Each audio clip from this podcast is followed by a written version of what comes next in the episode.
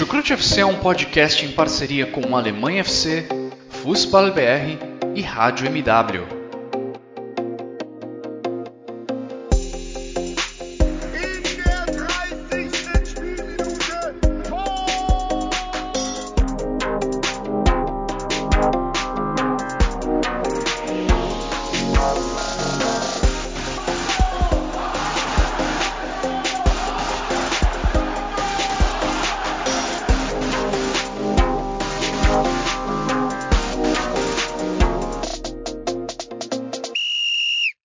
Feliz 2021, fãs da Bundesliga. O meu nome é Guilherme Ferreira e eu recebo vocês para a primeira edição do Chucrute FC neste novo ano. Edição que vai falar sobre a primeira rodada da Bundesliga em 2021. A Bundesliga está de volta. E não é a primeira, nem a segunda, nem a terceira vez que eu falo que a Bundesliga está de volta no último ano, não é? Já tivemos o recomeço da Bundesliga ali com o calendário normal em janeiro do ano passado. Aí tivemos o recomeço em maio do ano passado, depois do campeonato ser paralisado em razão do coronavírus. Aí também tivemos um recomeço lá do calendário na Champions League, quando as equipes alemãs voltaram a entrar em campo pela UEFA Champions League em agosto do ano passado. A Bundesliga foi reiniciada aí sim na temporada 2021 em setembro do ano passado e temos agora um novo recomeço do campeonato alemão em janeiro deste ano, com a 14ª rodada do campeonato alemão. Normalmente a essa altura do ano, a gente, a essa altura da temporada, a gente já estaria na metade do campeonato, mas ainda não alcançamos este ponto já alcançamos sim o ponto em que o Bayern de Munique é líder do campeonato, é líder da tabela, com uma vitória dramática que fechou essa rodada diante do Mainz. Ninguém esperava tanto sofrimento, mas o Bayern de Munique novamente saiu atrás no placar e conseguiu a virada. E é sobre isso, sobre essa rodada de essa 14ª rodada da Bundesliga que nós vamos comentar neste podcast. Estou ao lado, como de costume, com de dois companheiros de Chucrute FC. Vitor Ravetti e Simone Paiva. Dou primeiramente as boas-vindas a Simone. Tudo bem com você, Simone? Como foi sua passagem de ano? Espero que tenha sido ótima. Seja muito bem-vinda. Olá, Guilherme, Vitor, os ouvintes do Chucrute. Primeiro, feliz ano novo para todo mundo, né? E que venha a bendita vacina e muitas coisas boas nesse ano passagem de ano foi, foi boa, né? Foi aqui isolada, ainda mantendo o isolamento com a minha família, mas foi tranquilo.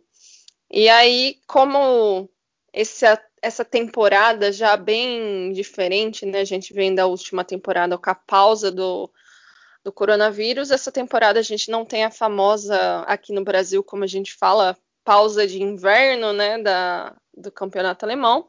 Então, já no primeiro fim de semana, de janeiro com jogos, jogos bem interessantes, alguns resultados é, não tão esperados, mas a gente vai falar durante esse podcast de hoje.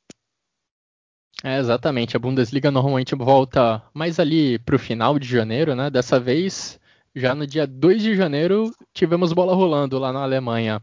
Muito por conta dessas várias interrupções que tivemos no calendário ao longo dos últimos meses interrupções que eu citei na minha primeira fala.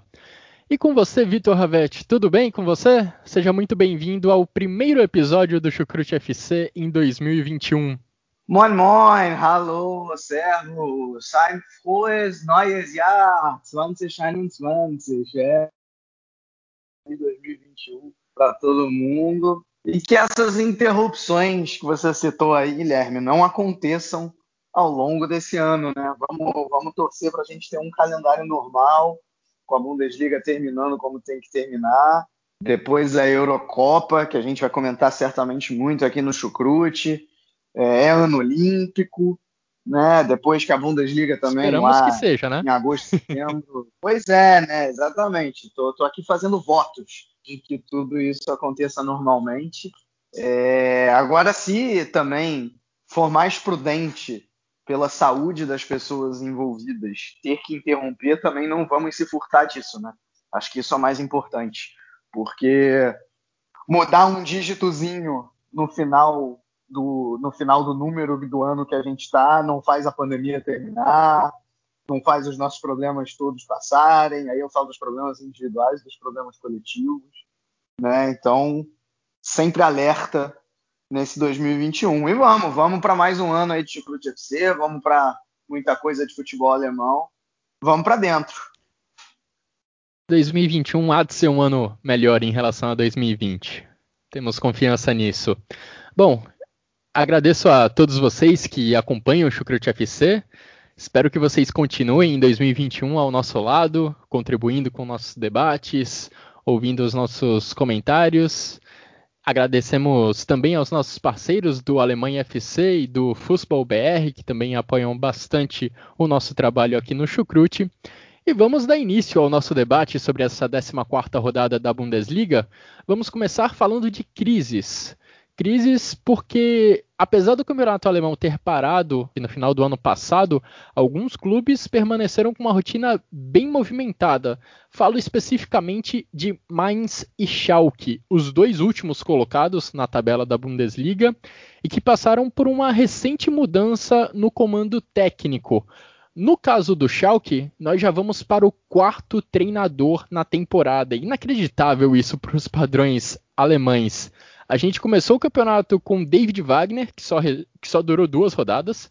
Depois veio Manuel Baum, não deu certo. A diretoria então apostou em Rup Stevens, tentando apostar num nome já tradicional, já vencedor, já histórico no Schalke.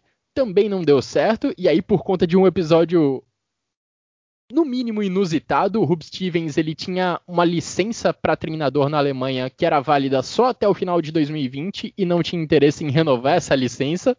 Então o Schalke se viu obrigado a buscar uma alternativa e contratou Christian Gross para o cargo de treinador. E no mais a situação também não é muito diferente. Eles começaram com Arjen Bayer-Loser a temporada, ele também só durou dois jogos.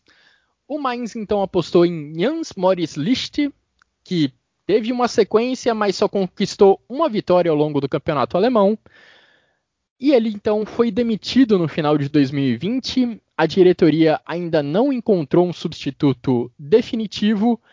Enquanto isso, Jan Sievert ocupa interinamente o posto de treinador do Mainz, enquanto a diretoria busca busca uma opção definitiva. Diretoria, inclusive, que passou por reformulação no Mainz durante as últimas semanas. Ruven Schroeder, que era o diretor, diretor executivo do Mainz até o final de 2020, foi demitido. Para o lugar dele vieram duas pessoas: Christian Heidel, que trabalhou até pouco tempo no Schalke, veio como diretor executivo Christian Heidel, e acompanhado dele veio Martin Schmidt. Até pouco tempo, Martin Schmidt era treinador do Mainz e agora ocupa o cargo de diretor esportivo, uma espécie de ligação entre elenco e diretoria na equipe do Mainz. Para piorar a situação dos dois, recomeçaram a temporada, começaram o novo ano com derrota. O Schalke perdeu para o Hertha Berlim por 3 a 0 e o Bayern de Munique goleou o Mainz por 5 a 2. O Mainz chegou a abrir 2 a 0 no primeiro tempo, foi para o intervalo com essa vantagem espetacular mas aí, segundo palavras do próprio Robin Quaison, uma das, um dos principais destaques desse elenco do Mainz, o clube teve um segundo tempo catastrófico e cedeu essa virada de cinco gols. Começando por você, Simone, o que dizer sobre esses dois times? O que dizer sobre Schalke e Mainz? Dois times que parecem não conseguir sair da lama na Bundesliga. Esse episódio do, do terceiro treinador do Schalke mostra como o, os azuis não tão reais neste momento, né?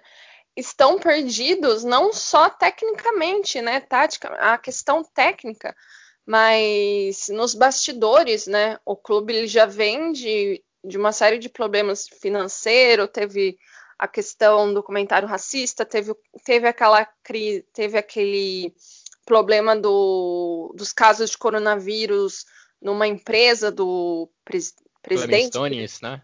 Isso. É, agora é ex-presidente. É, agora é ex-presidente. E agora, como que o Schalke contrata um cara com uma licença para expirar? É um trabalho perdido, é um, clube, é um clube realmente. E você vê que o Schalke ele está perdido. Ainda que eles ganharam no final do ano no jogo da Pokal, não estavam jogando mal no primeiro tempo contra o Hertha, mas o primeiro tempo também estava um primeiro tempo sem muitas chances, mas ele estava conseguindo segurar, né, trocar passes. Mas você vê que o time ele está abalado emocionalmente. É, tem problemas táticos, né? Tem problemas técnicos, é, falta de, de opção de jogadores, mas você vê que a questão do Schalke chegou numa fase que é é muito emocional. Você vê que os, os, jogadores chegam a ficar no terceiro gol, principalmente, a defesa estava totalmente perdida. Parece que os caras não têm mais perna para correr. Né? Eles correm, parece que eles estão lá puxando a primeira marcha numa numa sub, uma ladeira e o carro não sobe, não sobe vai até morrer. Então, assim, a questão do Schalke é muito crítica, porque ele precisa de uma mudança muito mais profunda. E assim, eu não sei se ele tem tempo para essa mudança nessa temporada, porque são quatro pontos em 14 rodadas. Né? O Schalke não ganhou nenhum jogo ainda. Né? Ele tem o saldo de menos 31. Ele tomou 39 gols e fez 8, ou seja, ele tomou mais de dois gols por jogo. Então, assim, é, é um time que está totalmente desestabilizado. O mais, ele mostrou alguns respiros, mas ele está numa situação é, praticamente semelhante ao Schalke em questão técnica, em questão de jogo, né? Ele tem seis pontos em 14 rodadas, ele tem apenas uma vitória, que é a única coisa que, que separa ele do, do Schalke, né? Fez um pouco mais de gols, mas hoje, hoje se mostrou, né, no primeiro tempo, conseguiu fazer dois gols, é, acho que também muito por um problema do Bayern de Munique, que o Bayern quer muito quer subir pressionando, mas aí a defesa acaba ficando muito exposta. O Boateng não tem mais o mesmo ritmo, né? Então, assim, a defesa acaba ficando aberta. É, o segundo gol, o cara subiu sozinho para cabecear o Miller marcando. Então, assim, é, no segundo tempo, tudo voltou ao normal. O Bayern de Munique conseguiu arrumar a defesa, o Sully entrou, né? O Goretzka entrou e assim conseguiu, né? Fazer a pressão que, sem desproteger a defesa. É, eu acho que esses dois times, principalmente o Schalke, não, não sei se tem um tempo hábil para cons conseguir se recuperar nessa Bundesliga a situação deles é muito crítica e do Schalke principalmente em questão de, é, do mais também, né? Mudou diretor técnico, diretor técnico que era um ex-treinador, então assim, é, se você mandou embora o treinador porque ele não estava dando certo, será que como diretor técnico ele vai dar certo? Então assim, é um pouco complicado. É, e a questão psicológica parece estar tá realmente quebrada nos dois elencos, né? Pelas próprias declarações de jogadores que são símbolos dessas duas equipes nos atuais elencos. O Robin Quaison, que, como eu já falei, disse que o segundo tempo do jogo contra o Bayern de Munique foi uma catástrofe.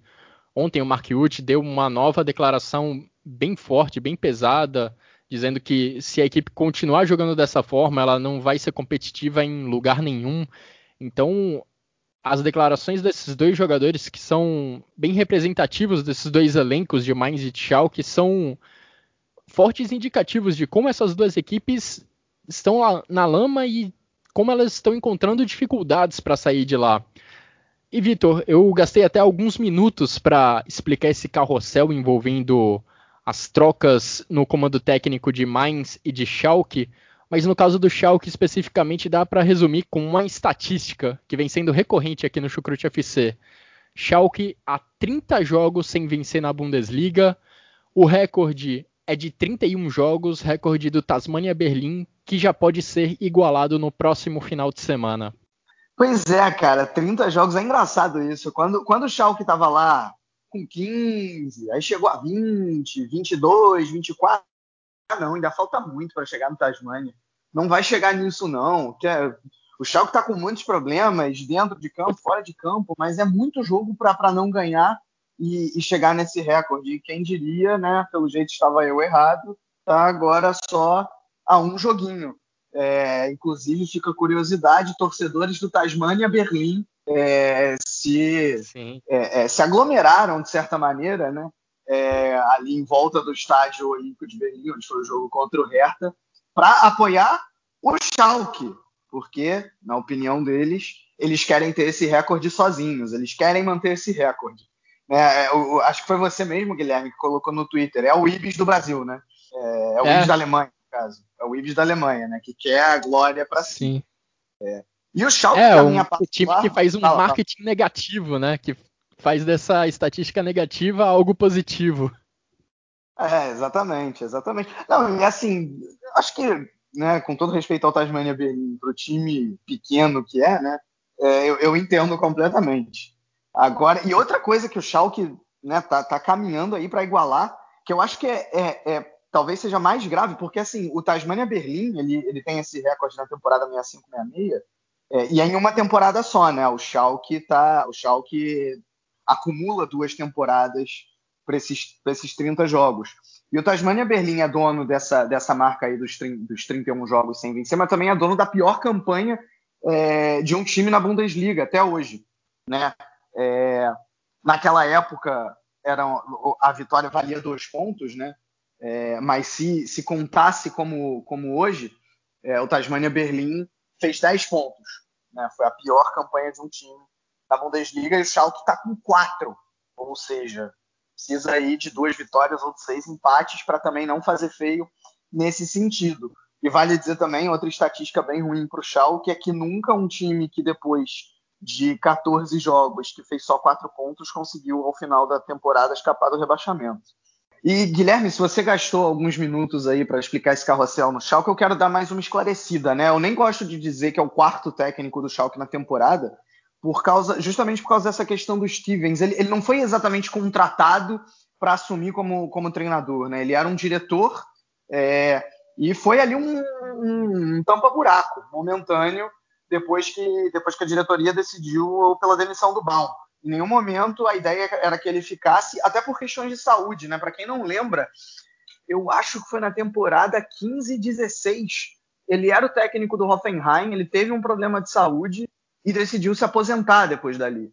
Quem assumiu depois foi justamente o Nagelsmann, que em teoria iria assumir só na temporada seguinte, mas por conta desse problema de saúde do Stevens e também porque o time estava mal, é, o Nagelsmann assumiu ainda antes a, uma tragédia. A gente fala depois, né? Então o Stevens, ele, licença, ele não quer renovar, talvez justamente pelas questões de saúde dele. Ele não quer realmente ser técnico, ele quer é, ficar, ficar mais, mais fora do campo. E aí o Schalke trouxe o Christian Gross, né? Assim, sobre, sobre o jogo, é, é engraçado. Outra, outra curiosidade também, é, é para quem não sabe, quer dizer grande. Então, alguns jornais alemães fizeram um jogo de palavras e falaram que a, a esperança era gross antes do jogo, né? Ou seja, a esperança era grande e a esperança também era gross, fazendo um trocadilho aí com o nome do assim, o início do Schalke até foi bom, cara. Até tomar o gol foi, foi um início ok. Uma defesa que, que até então estava com. Ele teve a chance de fazer, de fazer gol. É, e aí, quando veio o gol do Hertha, pesou o mental, né? Você já falou aí do, do mental muito bem, Guilherme. Tanto no caso do Mainz quanto no caso do Schalke. É, pesou. O time não, não conseguiu é, acima de tudo, o Schalke tem um problema de confiança. Claro, tem muitos problemas táticos, é, técnicos, né? É, é, não sei se há problemas físicos, mas acho que acima de tudo é um problema de confiança. E a prova disso é que quando o time tomou o gol, não conseguiu se recuperar, mesmo com uma equipe experiente. Eu acho que até nesse sentido da força mental, é, o Grosso ele optou num primeiro momento por escalar uma equipe mais experiente, né, sem nomes desconhecidos. Talvez o único seja o do Hope lá no ataque, mas, por exemplo, ele escalou o Ferman no gol, mesmo com, com o Ronov vindo de uma boa fase, mas o Ferman tem mais experiência. Né? Ele, ele, ele não colocou jogadores que, que Tial, é, Bugelab, enfim, por aí vai. Né? Ele colocou Mascarel, Serdar, Yut, Harit, né? jogadores que, que têm um pouco mais, na, na, própria zaga também, né? jogadores que têm um pouco mais de, de, né, de tarimba, mas não deu certo. O Hertha, depois fez o gol, se acertou. Matheus Cunha, mais uma vez, muito acionado, indo bem na partida. É, acho que o Hertha. Acho que a, a, a, a, volta do Córdoba, né, ele que vinha de lesão e foi voltando aos poucos agora, é, é, apareceu bem. Acho que isso fez diferença para o Hertha. É, eu gostei, assim, a partir do, do gol do Guendouzi, eu gostei da partida que o Hertha fez uh, em que pese toda essa situação aí do, do adversário. Importante vitória para o Hertha, que se afasta um pouco mais da zona do rebaixamento, que está longe de ser o objetivo da equipe de Berlim.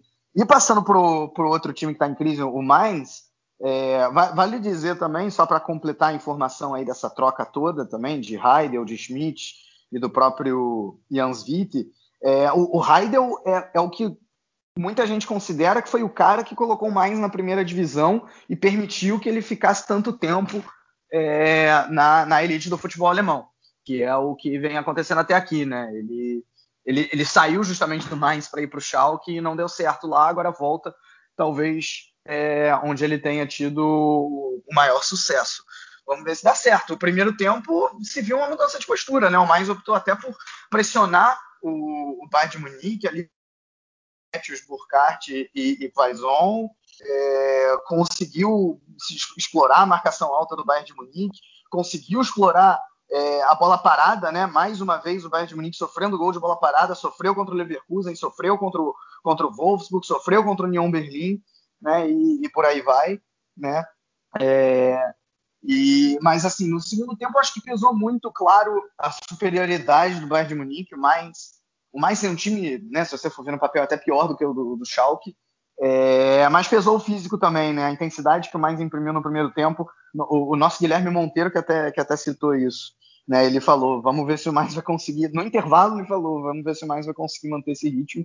E acabou não mantendo. O Bayern de Munique, apesar de todos os problemas, né? Apesar de uma né, defensivo claro, com essa, com essa marcação alta, um time que no primeiro tempo até mostrou alguma evolução ofensiva em relação aos últimos jogos, é, mas não estava muito bem. No segundo tempo, no segundo tempo saiu, né? No segundo tempo Sané apareceu. O Kimmich, ele faz uma diferença brutal nessa equipe, né? É, é, é a, transição, a capacidade de transição dele, de chegar na área, é, é, de, de, enfim, fez gol e deu assistência hoje, por exemplo. o Bayern de Munique é outro time com, com Kimmich e isso ficou provado no segundo tempo da partida de hoje. É, é a força mental. Se a gente falou que a força mental do, do, do Schalke é muito baixa, o, o Bayern Munique é o contrário, né? Tem uma força mental muito grande. Tem entrado desconcentrado to, nos últimos jogos. Nos últimos oito jogos, o Bayern Munique saiu atrás no placar. Eu não sei o que, que impressiona mais.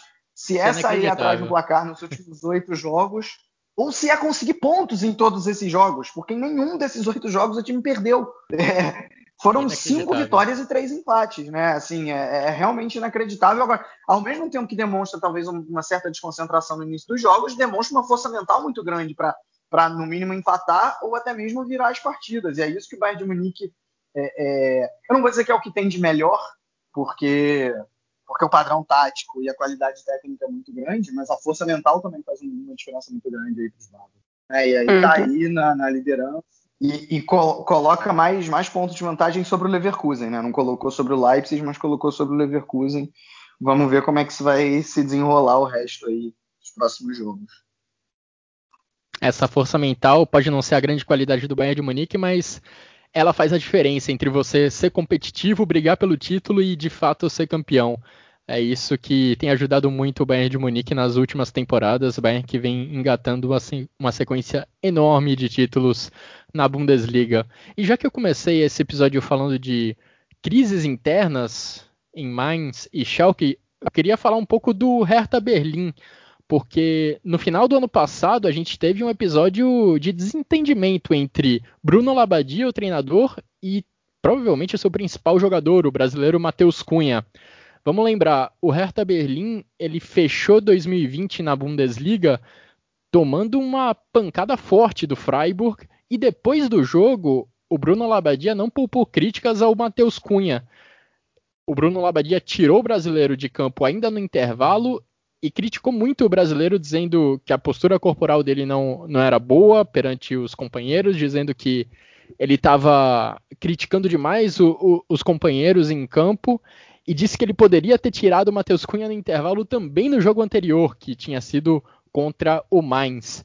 E agora, no primeiro jogo de 2021, o Matheus Cunha teve uma atuação boa, foi muito importante nessa vitória diante do Schalke. O Matheus Cunha, que inclusive no final do ano passado, no contexto dessa, dessa declaração do Bruno Labadia, dessas críticas do treinador do Hertha Berlim, pouco depois ele divulgou uma, uma publicação no, no Twitter falando que existem pessoas que falam demais. Não citou nomes, mas para bom entendedor, meia palavra basta, né? Ou às vezes até nenhuma palavra basta. A situação não é muito boa, ao que parece, entre Bruno Labadia e Matheus Cunha. Esperamos que eles se entendam rapidamente, até porque para o crescimento profissional do Matheus Cunha é bom não apenas que ele mostre a qualidade dele em campo, mas que ele mostre ser também um, um atleta, um companheiro de equipe exemplar, com boas atitudes dentro e fora de campo. E fechando também sobre a equipe do Schalke, é inacreditável como esse ataque é improdutivo, e não só nessa temporada 2021.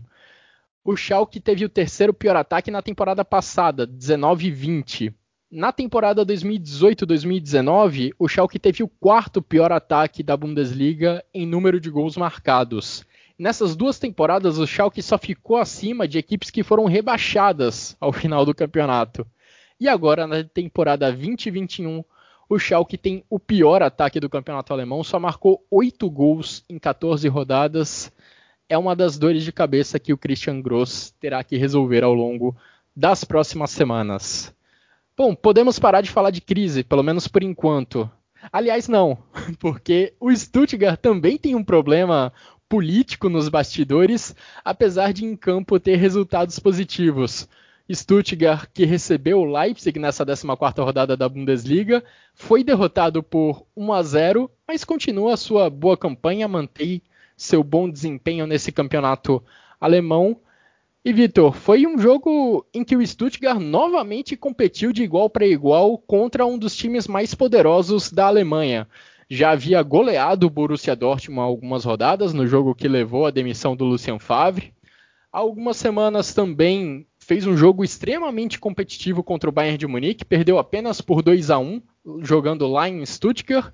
E agora contra o Leipzig, apesar da equipe do Julian Nagelsmann ter sido melhor ao longo de boa parte do jogo, foi um duelo que poderia até ter terminado empatado se o Gulaxi não tivesse feito uma grande defesa ali nos momentos finais do duelo.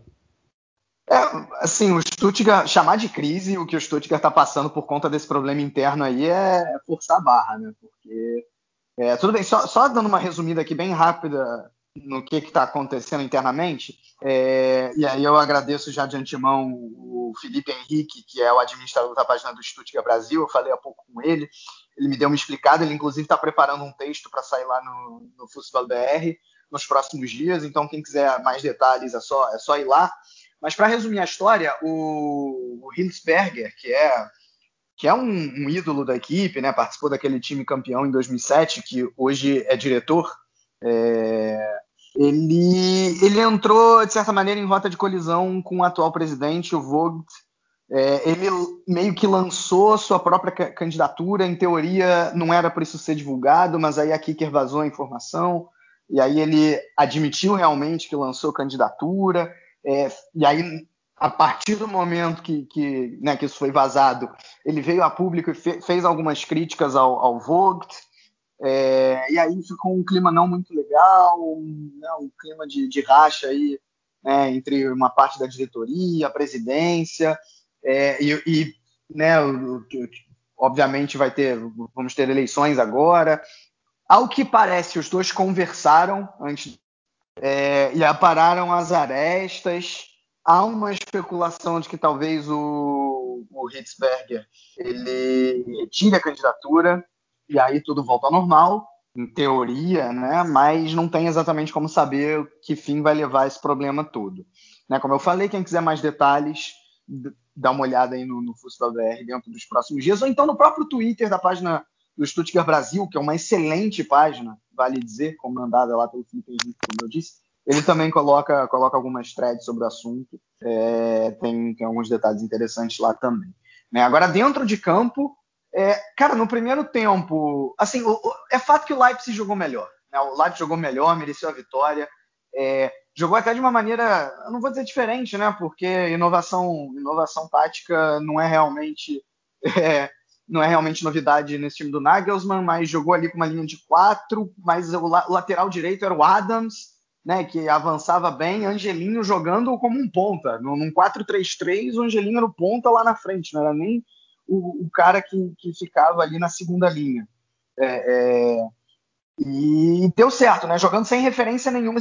Eu não vou dizer nem jogando sem referência no ataque é, de início, eu vou dizer jogando sem atacante, porque o trio de ataque era Raidara, Forsberg e, e Angelinho. Né? Nenhum dos três é, é, atacante. Mesmo o Forsberg, ele, ele é muito mais ali um meia que chega do que, do que um atacante, né?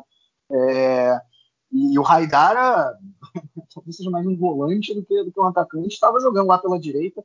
É, jogou bem em termos de, de, posicionamento, em termos de se apresentar, criou algumas chances, mas perdeu alguns gols também. Talvez justamente porque não seja um atacante. Né? O Leipzig criou mais chances, é, é, mereceu a vitória, principalmente pelo segundo tempo. Uh, até depois o Poulsen entra, o time passa a ter uma referência. O gol sai no momento que o Poulsen já está em campo, né? E talvez isso tenha feito diferença, porque o gol sai numa jogada aérea e tem um homem livre que é justamente o Olmo que faz o gol. É, talvez se o Poulsen não tivesse lá, não teríamos, não teria um homem livre, a marcação conseguiria cobrir todos os jogadores e não, não, não tivesse saído gol, né? Não, não dá exatamente para atribuir a isso, mas é algo que eu notei que talvez tenha feito diferença. Agora, sim, o Stuttgart, principalmente no primeiro tempo, conseguiu ali é, é, neutralizar as principais forças do, do Leipzig, é, é criou uma chance ou outra, e como o Guilherme disse, no último momento ainda fez o Gulak se trabalhar. Assim, não, não é, tá longe de ser um jogo de se jogar fora do Stuttgart, é, mas o, o, Leipzig foi, foi melhor. O Stuttgart, assim, o Stutt, claro que a surpresa do, do, campeonato é o União Berlim, não tem como negar isso. Mas, cara, o Stuttgart é, é um time que é, eu procuro ver, assim, é um time que eu, que eu vejo qual, qual, qual é o adversário e procuro me organizar para poder, poder assistir. É uma campanha fantástica mesmo do Stuttgart. Essa briga pelo poder que está acontecendo lá na disputa pela presidência está longe de atrapalhar a campanha que a equipe do Pellegrino Matarazzo está fazendo em campo. Realmente, crise não, não é a palavra certa para descrever isso que está acontecendo lá em Stuttgart, porque em campo o Stuttgart, a equipe do Pellegrino Matarazzo, está fazendo um grande trabalho Agora, falando um pouco do Leipzig, tem duas estatísticas bem curiosas sobre o Angelinho que o Vitor destacou, o jogador que o Vitor destacou no comentário dele. Ele é o jogador no Leipzig que mais toca a bola na área adversária e é quem mais acerta passes que terminam na área adversária. E nem estamos falando aqui de um atacante especificamente, apesar dele ter jogado como um ponta nesse duelo da 14ª rodada da Bundesliga, ele muitas vezes joga como um ala ou até como um lateral esquerdo, e é impressionante como ele participa dos ataques da equipe do Leipzig, como ele é importante para a construção dos gols dentro da equipe do Julian Nagelsmann, seja lançando um jogador, fazendo um cruzamento na área, ou seja ou sendo lançado em velocidade, porque a velocidade é uma característica muito forte dele. E nesse jogo contra o Stuttgart não foi diferente. Ele colocou companheiros em condição de finalizar algumas vezes e o cruzamento que deu origem ao gol do Dani Olmo partiu dos pés do espanhol. E Simone, Angelinho está tendo uma temporada realmente espetacular em um time do Leipzig que está se mostrando muito competitivo, está mostrando que tem condições de competir pelo título até o final, quem sabe. O Angelinho, é, eu acho que era uma, é uma aquela boa surpresa, né, desde a, desde a temporada passada. E já se questiona muito que ele não vem sendo convocado para a seleção espanhola, né?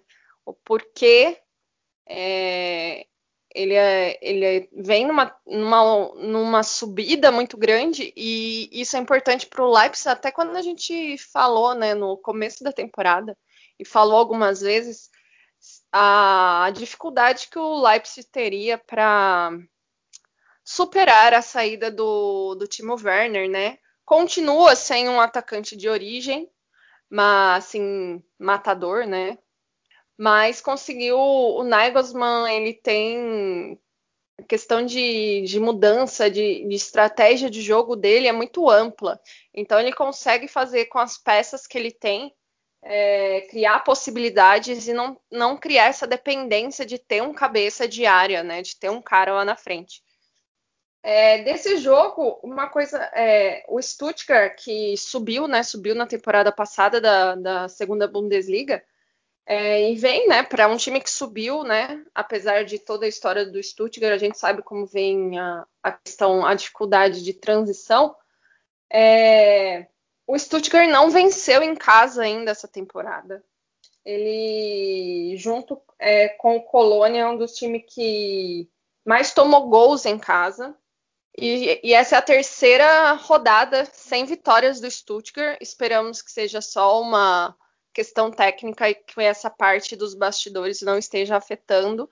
O, o bom time do, do Stuttgart é que tem um jogador que eu estou até surpresa com a boa temporada dele, que é o Gonçalo Castro. Ele vem fazendo bons jogos e vem, se, e é, vem sendo importante no meio de campo do Stuttgart, né? É, Gonçalo Castro, Vamanjituca, Koulibaly, todos bons nomes que estamos nos acostumando a ver nos campos da Bundesliga. Vataruendo também é o né? jogador. Né? Isso, é, é já estava esquecendo dele, mas tive que lembrar aqui, porque é um jogador realmente fantástico esse japonês. Alguns dos jogadores que estão sendo apresentados ao mundo por Pellegrino Matarazzo. Agora, o, Leipzig ganhou esse jogo basicamente no segundo tempo, não só pelo gol marcado na segunda etapa, mas também por não deixar o Stuttgart jogar na segunda etapa, no, na segunda metade do jogo.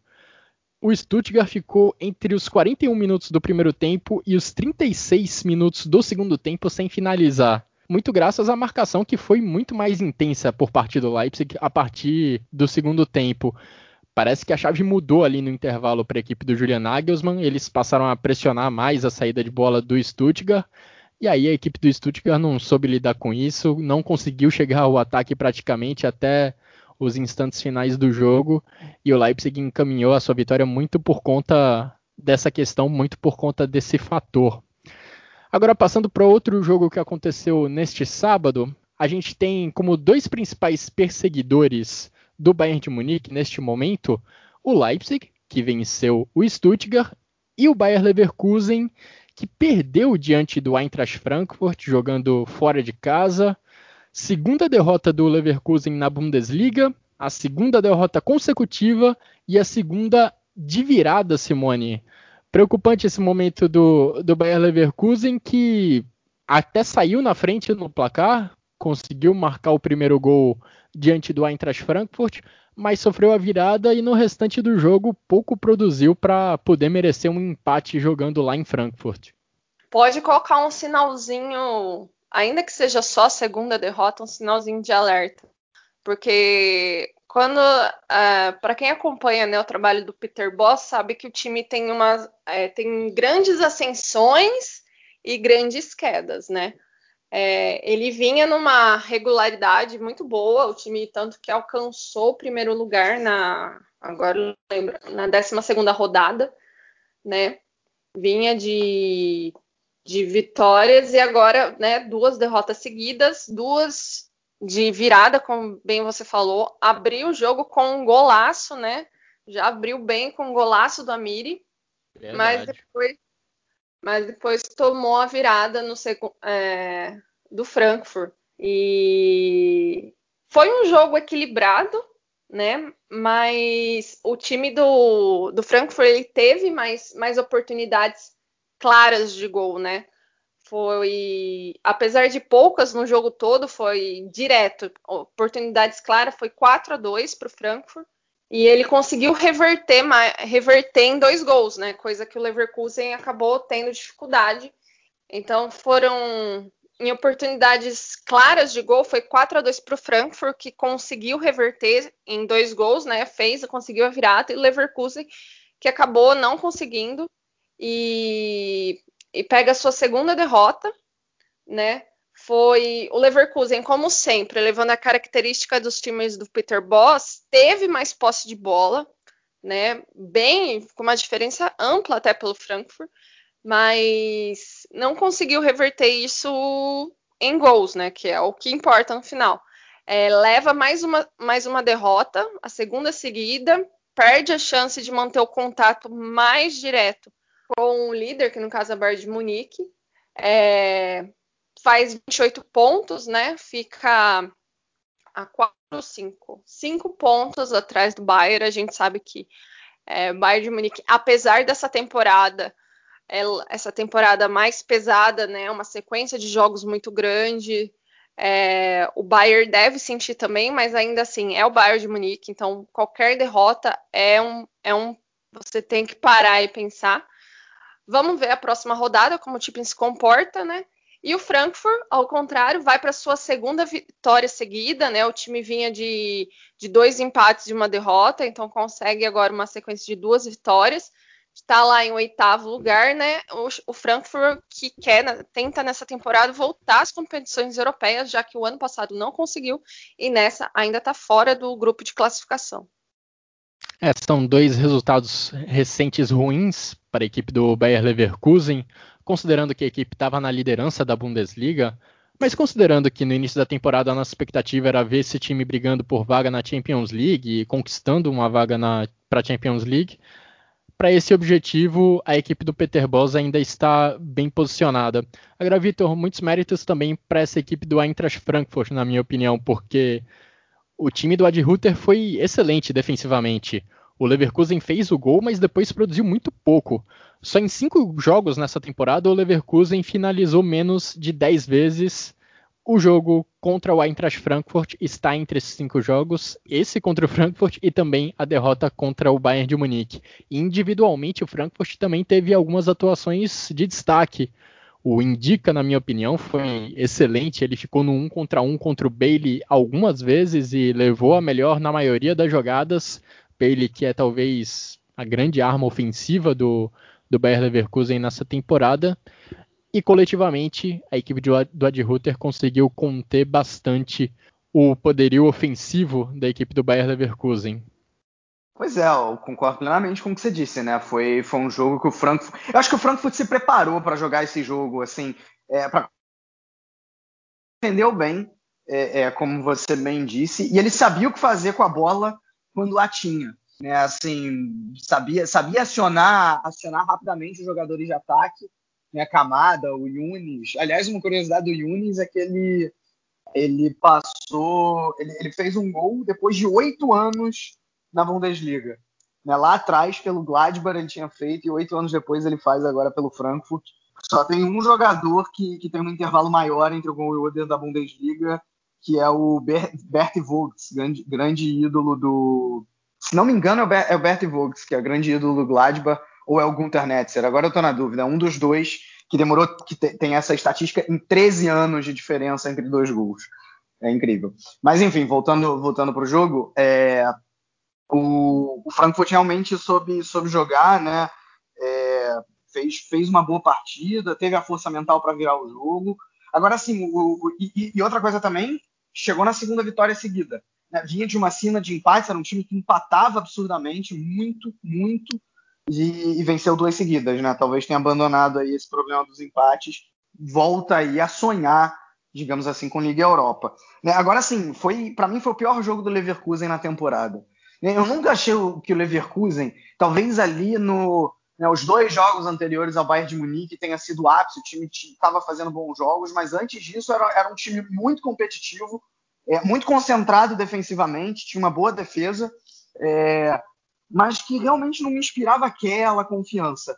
Né? E nesses dois jogos, contra, contra o Bayern de Munique, eu, eu não tenho tanto o que falar. Eu acho, eu acho que, apesar da derrota, o Leverkusen jogou bem, né? considerando também a dificuldade do adversário. Agora, contra esse Frankfurt, não. Foi um time completamente sem postura, tirando ali o gol no início. É, é, deu muito espaço na defesa, era algo que não tinha acontecido até, até aqui. Né? A gente até falou nisso. O jogo contra o Bayern de Munique foram dois gols sofridos mais em erros individuais do que em erros de sistema.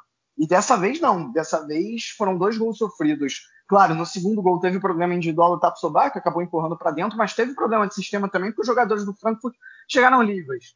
Né? Então, é, talvez seja, seja algo, algo a se corrigir no Leverkusen, mas assim, a campanha definitivamente ainda é boa. É, o Leverkusen agora vai tentar se recuperar na próxima rodada para quem sabe acompanhar o ritmo dos líderes Bayern de Munique e Leipzig. Agora, nesse domingo, nós tivemos o jogo do Bayern de Munique e jogo também do Borussia Dortmund, algo raro de acontecer na Bundesliga. Os domingos no normalmente são reservados às equipes que disputam a UEFA Europa League.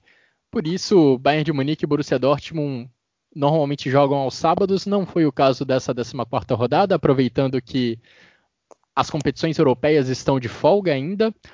E lá no Signal Iduna Park nós tivemos um jogo bem difícil para o Borussia Dortmund, que recebeu a equipe do Wolfsburg, venceu por 2 a 0.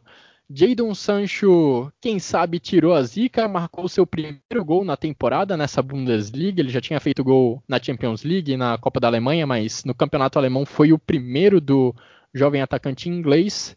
Mas Simone, não foi um jogo fácil para a equipe agora comandada pelo Edin Terzic principalmente ali nos primeiros minutos de jogo, não é? A gente parecia que estava vendo o cenário do jogo contra o Stuttgart se repetir.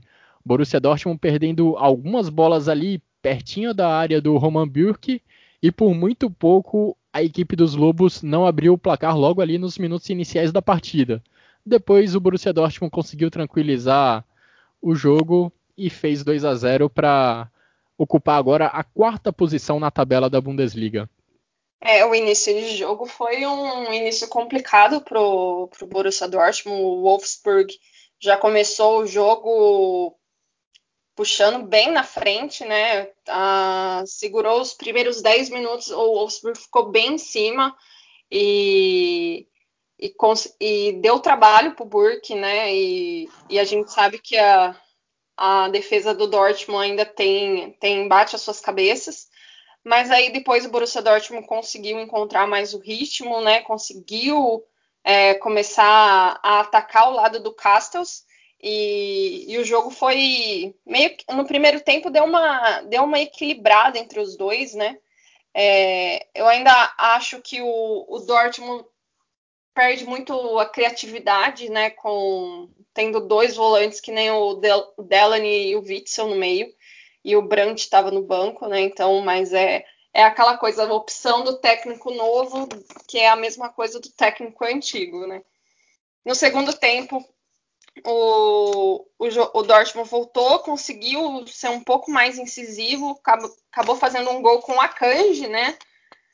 Fez um gol com a Kanji, que não fazia gols há muito tempo. Acho que hoje foi dia de tirar a zica, né? O Akanji fez gol conseguiu fazer uma é. boa partida. O Akanji que vem de uma temporada de, bem de altos e muitos baixos, né?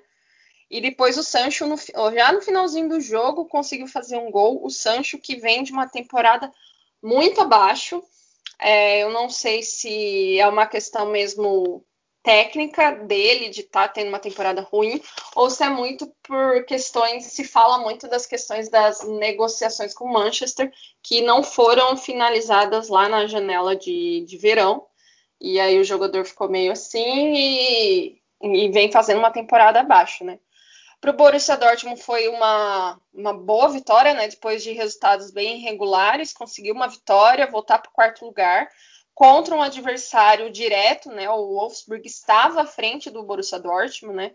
Então foi um, é, foram pontos importantes para não perder lá em cima e ganhar de um adversário direto, né? E aí mais uma rodada dessa sem tanta corneta com o Borussia Dortmund, né? Hoje não vai ter tanta corneta. Você ainda tá dando um tempo pro Edin Terzic, né? Precisa, né? Eu sou, eu tenho paciência. Até a página 2. Agora, também tivemos muitos méritos da equipe do Wolfsburg nessa partida, porque assim como eu falei sobre o Eintracht Frankfurt no jogo contra o Bayer Leverkusen, talvez o Wolfsburg e o Eintracht Frankfurt sejam as duas equipes que mais apostam as suas fichas na marcação, obviamente para anular os seus adversários, mas também para criar chances de gol a partir disso, roubando a bola e usando a velocidade para chegar rapidamente no gol adversário o Wolfsburg conseguiu, quase conseguiu transformar isso em gols no início da partida contra o Borussia Dortmund. A equipe de fato conseguiu roubar muitas bolas ali perto da área do Roman Burke, mas faltou o toque final, faltou o passe final para que essas oportunidades acabassem se transformando em gols, Vitor. Você também viu o jogo dessa forma? O que, que, você tem a dizer sobre esse duelo entre Wolfsburg e Dortmund? Cara, eu, eu achei um eu achei um jogo bom e, e equilibrado. Assim, eu né, normalmente até para me preparar aqui para o show, depois que o jogo termina, é, eu, eu dou uma lida nos principais jornais da Alemanha, o que, que eles têm a dizer, a dizer sobre o jogo. Né? Meio que um relatório do jogo, eu procuro até ler mais de um para ver, às vezes alguma coisa escapa né, que a gente não viu, ou às vezes tem uma informação nova, né, uma estatística nova, então eu tento dar uma procurada. E, cara, a impressão que eu saí do jogo foi assim: ok, o jogo acabou. Eu pensei assim: ok, o Dortmund fez um jogo brilhante? Não, não fez um jogo brilhante, mas fez um jogo que eu diria ok e acima do que vinha apresentando. E aí, quando eu li né, a, a, maior parte dos jornais, e até ouvindo vocês aí falando, é, eu tô vendo que talvez eu esteja errado nisso, porque, assim, é verdade, os 10 primeiros, do, os 10 primeiros minutos do Wolfsburg foram muito bons, é, muito ruins do Dortmund, mas depois disso, eu achei que foram 80 minutos que você consegue tirar alguma coisa desse Dortmund. Para começar, é, eu acho que. Eu já tinha falado isso. É, quando o Haaland estava lesionado, para mim o Dortmund funcionava melhor quando jogava no curvo, quando jogava um atacante de referência. E entrou o Haaland, e não que o Haaland tenha feito uma partida excelente, mas eu acho que o time funcionou melhor ainda, porque ele associa melhor com os jogadores. E ele, e ele, e ele a profundidade que ele dá, ele consegue, ele consegue gerar espaço para o próprio Royce, para o Sancho. E achei até que tanto o Royce quanto o Sancho também não fizeram partidas excelentes, longe disso, mas fizeram partidas acima do que vinham fazendo. Né? O Santos fez um gol e deu uma assistência. Vamos lembrar. É... E aí o Dortmund criou algumas chances. Né? É... O, o Castilhos fez umas duas, duas ou três defesas ali que né, o credenciam como, como tendo feito uma boa partida. É, claro, o Wolfsburg também teve as suas chances, poderia ter, né, nesses 10 primeiros minutos, poderia ter aberto o placar e quem sabe qual seria né, o, o, destino. É, teve algumas outras chances ao longo da partida também, buscando o Weghorst. O Weghorst teve ali quatro, eu não vou chamar de quatro chances claras, mas quatro chances que dava para ter tirado alguma coisa. É, e acabou desperdiçando. E eu não estou nem falando das duas primeiras, dos primeiros minutos que não foram com o Weghorst. Foi uma com o Schlager e uma, eu não estou lembrando quem foi exatamente, mas enfim, não foi o Weghorst. É, então, assim, não, o Wolfsburg não fez um jogo ruim, mas assim, eu, eu, vi, eu vi alguma evolução no Dortmund. Não sei, pode ser realmente que eu tenha é, viajado aqui na, na, minha análise, lendo jornais alemães, ouvindo o que vocês falaram, porque eu, é, é, talvez o Dortmund realmente não tenha brilhado e não brilhou de longe, longe disso, mas achei que fez uma partida ok. É, e só um detalhe interessante também aí na estatística, assim, é, tem times que o Dortmund incrivelmente consegue se dar bem, né? O Gladbach é um deles e o Wolfsburg não é exagero colocar nessa lista, não, viu? O time não perde para o Wolfsburg desde 2015. São 11 partidas já de invencibilidade. Né, com todo, toda, apesar, assim, ok, Dortmund foi um time que sempre brigou lá em cima, mas sempre teve momentos instáveis ao, ao longo das temporadas, mas contra o Wolfsburg é, vem tendo destinos positivos. É inacreditável mesmo essa freguesia do Wolfsburg e principalmente do Gladbach, até porque são duas equipes que nos últimos anos vêm competindo na parte de cima da tabela. Agora, realmente, o Borussia Dortmund teve seus pontos positivos. Eu preferi destacar o Wolfsburg no, no meu primeiro comentário, mas principalmente o Marco Reus. Gostei da partida do capitão do Borussia Dortmund. Acabou saindo durante o segundo tempo, mas o primeiro tempo, principalmente, dele foi, foi bom passaram pelos pés dele algumas das principais jogadas de perigo do Borussia Dortmund. Só, só um pequeno detalhe sobre isso, sobre a partida do Royce e, e, essa questão da curiosidade de eu ter achado que o Dortmund fez um jogo ok e os jornais alemães não. É, eu concordo plenamente com você em relação ao Royce. E, cara, um dos, um, dos jornais que eu li, um dos relatórios que eu li, ele elege né, o melhor jogador da partida e elege o flop da partida. E o flop foi justamente o Royce. Aí eu fiquei assim, Tipo, assim, brilhar, não brilhou. Não, não deu assistência, não fez gol, também não, não fez uma partida sensacional. Mas daí a virar o flop da partida, eu falei, será que eu vi outro jogo, gente? é, Olha... o, Royce, o primeiro tempo eu achei um bom primeiro tempo, inclusive. Muito bom. O segundo ele desapareceu um pouco, deu uma sumida, mas no primeiro ele participou de bons lances de ataque do Borussia Dortmund. Diga, Simone. Não, eu ia falar que o Royce ele já é um personagem que se tornou facilmente questionável, né? As pessoas questionam muito fácil. Eu achei a partida dele ok no primeiro tempo, no segundo tempo ele sumiu. É, eu acho muito que o Marco Reus ele não consegue mais manter uma, uma regularidade, uma estabilidade dentro do jogo. Ele é um jogador de. É, já faz, acho desde as duas últimas temporadas que ele não consegue manter assim, um jogo um jogo bom inteiro. Não, ele vai mal e vem bem, ou ao contrário, né? E, e eu acho que como se esperava muito, né, dentro do Marco Reus, hoje em dia se questiona muito. Eu vi muita gente reclamando do Marco Reus, mas aí o Marco Reus, como eu falei, já é um personagem é, a ser questionado, que o pessoal já não tem mais papas, é questiona mesmo. É, no meu caso, o Jadon Sancho foi quem eu achei que não teve um jogo muito bom e eu vi avaliações positivas em outros lugares, talvez muito motivadas pelo bonito gol que ele marcou já nos acréscimos, nos acréscimos não, mas já no final do segundo tempo, já nos instantes finais da partida. Apesar de ter dado um gol e uma assistência, acho que no, no contexto geral, na obra como um todo, não achei muito boa a partida do atacante inglês. Esperamos que esse gol, esse primeiro gol dele nessa temporada da Bundesliga, seja, seja a faísca necessária para que ele volte a brilhar com mais frequência ao longo das próximas rodadas.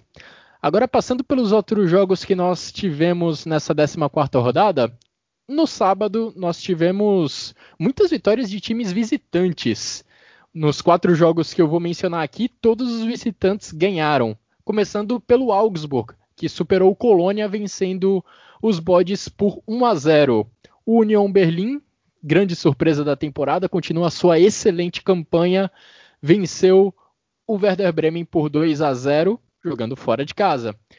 Mais uma derrota de mandante, dessa vez o Hoffenheim, que foi superado por 3 a 1 pela equipe do Freiburg. Freiburg em ótima sequência, já terminou 2020 num bom momento e começa 2021 também somando 3 pontos. E o Borussia Mönchengladbach também venceu fora de casa. Gol de Brel embolou o único gol da partida contra o Arminia Bielefeld, que continua ali embaixo na tabela, continua na antepenúltima posição ali na zona de playoff, acima apenas de Mainz e de Schalke. Simone, Vitor, algum comentário sobre essas partidas? Eu vou, como sempre eu faço, tentar passar rapidamente alguns pontos chaves por ela. Colônia, Colônia e Augsburg foi um jogo ruim. Né? Tirando o gol, e aí vale o destaque aí para o brasileiro Iago, né? ex-internacional, ele que marcou o gol do Augsburg. Grande chance clara, muito cruzamento para a área, jogo truncado demais. No segundo tempo, sido um pouquinho melhor, mas valeu ali é, a, força, a força do Augsburg, que venceu Colônia, até ensaiou uma reação em certo momento, mas já volta aí a três jogos sem vitória. É, tá, tá acima da, talvez só porque tem um time pior, né? Que é o caso do Schalke no mais e do, e do Arminia Bielefeld. É, jogo entre Hoffenheim e, e, Freiburg. O Freiburg chegou à quarta vitória seguida e a, a, justamente há quatro rodadas atrás o time estava um ponto acima da zona do rebaixamento. Agora está 10 e volta a sonhar com Liga Europa. É, impressionante como o grifo é, é, se ajusta bem ao Freiburg, né? É, é, o único time que ele conseguiu jogar bem na carreira até aqui, realmente. E méritos aí para ele e para o Christian Streich, que mais uma vez tira, tira leite de pedra. E no Gladbach, mais uma vez, o grande personagem acabou sendo um bolo. Né, para o bem e para o mal. Para o mal, porque perdeu vários e vários gols mais uma vez, como já vem sendo praxe, mas para o bem, porque foi ele que fez o gol. Né? É, apesar dos pesares, aí, ele que deu o gol da vitória. Né? O Gladbach poderia ter feito aí tranquilamente 3, 4 a 0, perdeu muitos gols, mas vence, vence depois de quatro partidas, estava já de certa maneira pressionado, mas está aí é, de volta, ao menos a briga por Liga Europa. É um negócio a ser estudado. É, pois é, realmente.